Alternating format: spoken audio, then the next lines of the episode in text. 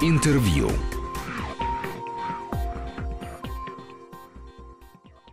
Здравствуйте, у микрофона Антон Долин. И сегодня гостем нашей студии стал артист театра и кино Кирилл Пирогов. Кирилл, привет. Привет. А, повод для нашей встречи, хотя говорить будем, наверное, не только об этом, это выход нового фильма. А, фильм а, сделан молодым режиссером Геомом Проценко, о котором, я думаю, Кирилл нам сейчас тоже немножко расскажет. Называется «Разбуди меня». И это очень необычная картина для российского кино и для российского молодого кино. Может быть, объясняется тем, что а, сделал его режиссер француз, может, объясняется какими-то другими причинами. Ну, в общем, у Кирилла там одна из главных ролей. А, и прежде чем про роль будем говорить и разбираться, расскажи, пожалуйста, наверное, действительно, что это все за история и откуда вот такой Дэвид Линч, э, сны э, и всякие странности у нас в районе аэропорта Шереметьево и вообще в русском кино. Я давно не помню ничего подобного.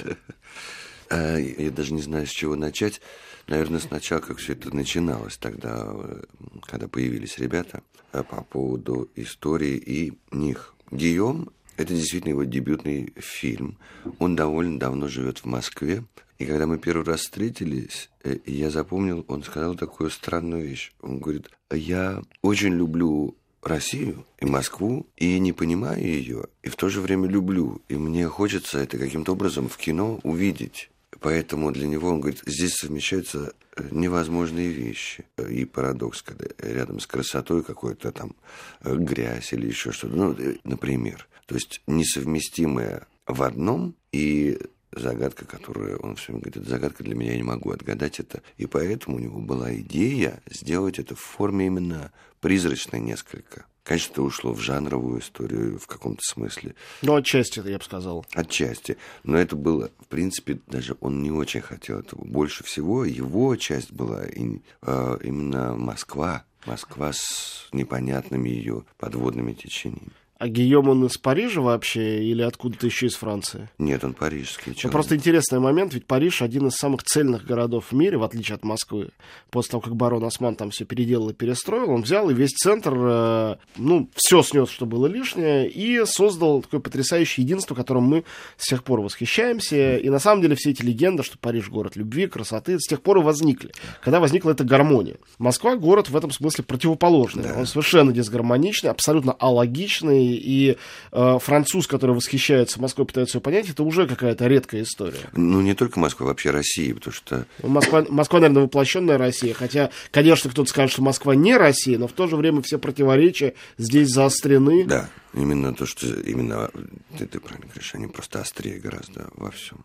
Но началась его история с Россией, когда он приехал, учился на высших режиссерских курсах с документального фильма. Они придумали, не знаешь ты об этом, они придумали странную, прекрасную на самом деле идею. Э, называется это «Кинопоезд». И в интернете бросили клич во всем мире. Хотите, приезжайте в Россию, ребята, кинематографисты молодые, операторы, режиссеры поснимать э, документальный фильм о России. Они садились, сели в поезд, и отозвалось много довольно людей. Собственно, оператор этого фильма, Джон Крейн, он оттуда и они там и познакомились. Ага. Он англичанин, прекрасный, по-моему, оператор. Да, фильм замечательно снят, очень изысканно. Да. И так как-то не по-русски. Не в том смысле, что по-русски это плохо. У нас замечательный оператор, Да. а просто другая оптика, другой взгляд. Да, это правда. Так вот, они сели в поезд в Москве, и в каждом вагоне по группе там в купе. И поехали во Владивосток через всю страну. Пока они туда ехали, они снимали на полустанках, остановках, городах какие-то то, что они видели буквально. А на обратном пути, в этих же купе, они монтировали. И приехав обратно в Москву, у них у, у каждой группы был маленький фильм о путешествии по России.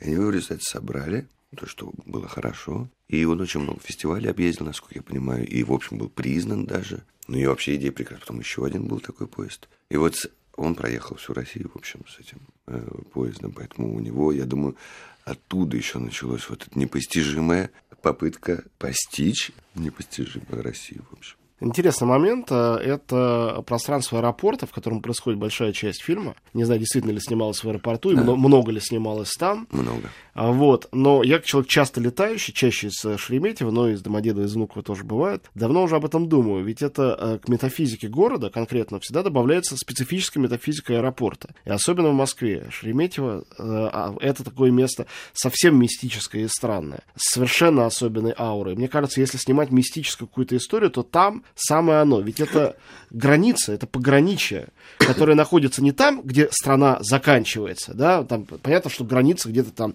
проходит, не знаю, за там Хабаровском, где реку пересек, и там Китай, допустим, или за Калининградом. Эта граница нам понятна. А когда ты отъехал от Москвы на 20 минут, и вот она граница, ты делаешь шаг, и ты в другом мире. Причем другой мир может быть вообще все, что угодно. Э, вот э, как э, и откуда из самого начала Ли в этой истории о вещих снах был аэропорт, и насколько ну, важна была, что ли, его функция в непосредственной работе над фильмом? Я думаю, это изначально было. То есть в этом одна из их основных идей была. Это писал сценарий Андрей Стемковский. Андрей Стемковский, да. Да. Он тоже режиссер и драматург. Да. Вот он писал изначально сценарий, потом чуть-чуть доводил и помогал э, Слава Дурненков тоже. И поэтому, а чуть в другую сторону. Но идея именно границы и пограничности, она, конечно, чуть в лоб в этом смысле, но она, конечно, присутствует принципиально. Она, с одной стороны, в лоб, с другой стороны, я не помню, что было много фильмов, которые, действия которых происходят в аэропорту. Ну, конечно, конечно. Ну, просто если задуматься, что это граница, и человек находится на границе, а дальше ты думаешь, на границе чего? страны, состояние любви на границе, пограничное состояние. То есть мне это понравилось, это в сценарии. Он очень изменился от первоначального варианта. Первоначальный сценарий был гораздо жестче, э, в общем, даже вербально. Там всех убивали. Там убивали, просто язык был очень жесткий. То есть я, например, не мог бы выговорить даже то, что там написано, скажем так. Поэтому он претерпел большую трансформацию. А как ты оказался в этом проекте? Или твоя собственная пограничность как человек? Это всегда поражаясь. Заходишь в Википедию, написано «Место рождения Тегеран». Вот. А каким образом? Ну, то есть, понятно, там про того же Константина Лавроненко, допустим, а он а, все-таки актер, имеющий э, приз в Каннах, э, его знают, по фильмам Звягинцева хорошо. Ты не, не так уж много, на самом деле, снимаешься. Мне кажется, для, ну, для москвичей это уж точно ты в большей степени театральный артист. Да. А, как а, тебя туда занесло? Или это был вопрос кастинга или какой-то общей группы знакомых, друзей?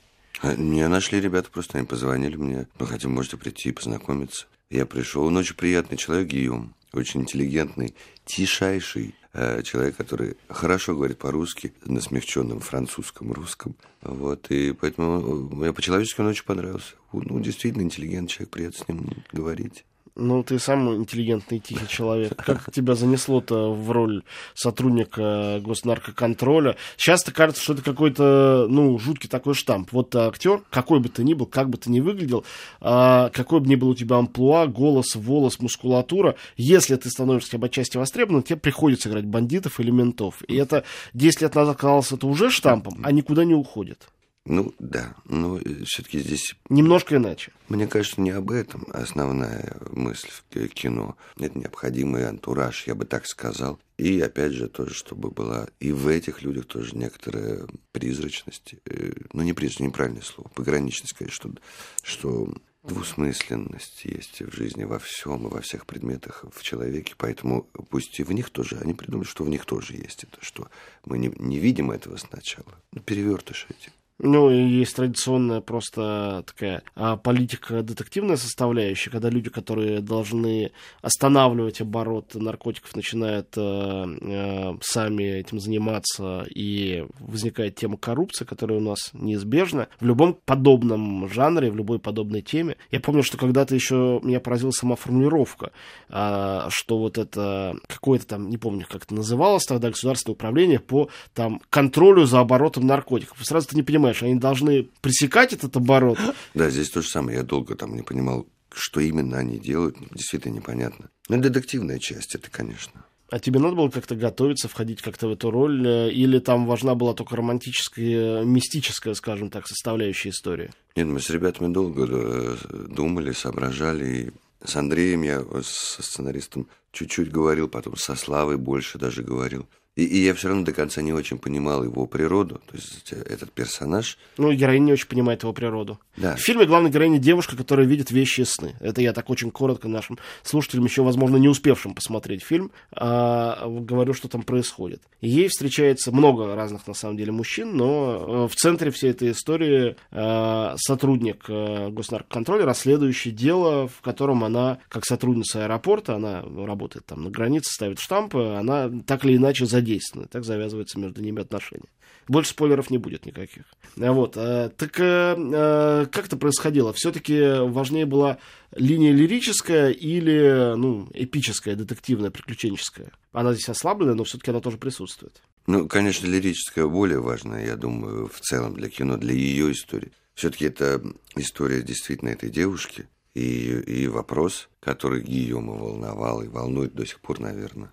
Вот если ты что-то знаешь, ну так представим себе, э, что вот там завтра там случится что-то. Имеешь ли ты право повлиять, грубо говоря, на ход событий? Или не имеешь? Стоит это делать или нет? Собственно, перед этим выбором она и стоит. Всю картину, я так думаю. И э, я хочу спросить тебя еще э, о некоторых твоих предыдущих ролях э, киношных. Прежде чем мы перейдем во второй части разговора все-таки к театру. Ты один из э, не, не так уж многочисленных, на самом деле, артистов, э, кому повезло несколько раз работать с Алексеем Балабановым, в том числе в «Брате 2». Э, его нет уже в живых. Как тебе кажется, сегодня э, что происходит вообще с балабановскими фильмами? Они заново проявляются и появляются снова на поверхности, или после ухода автора они куда-то там проваливаются в историю, в архив э, и исчезают с поля зрения?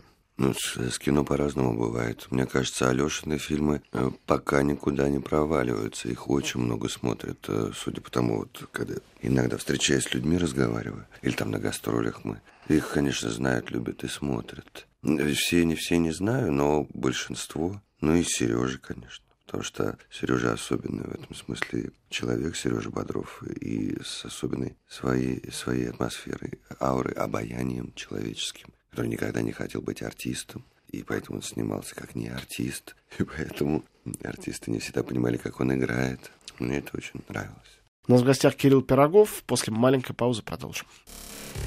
Интервью.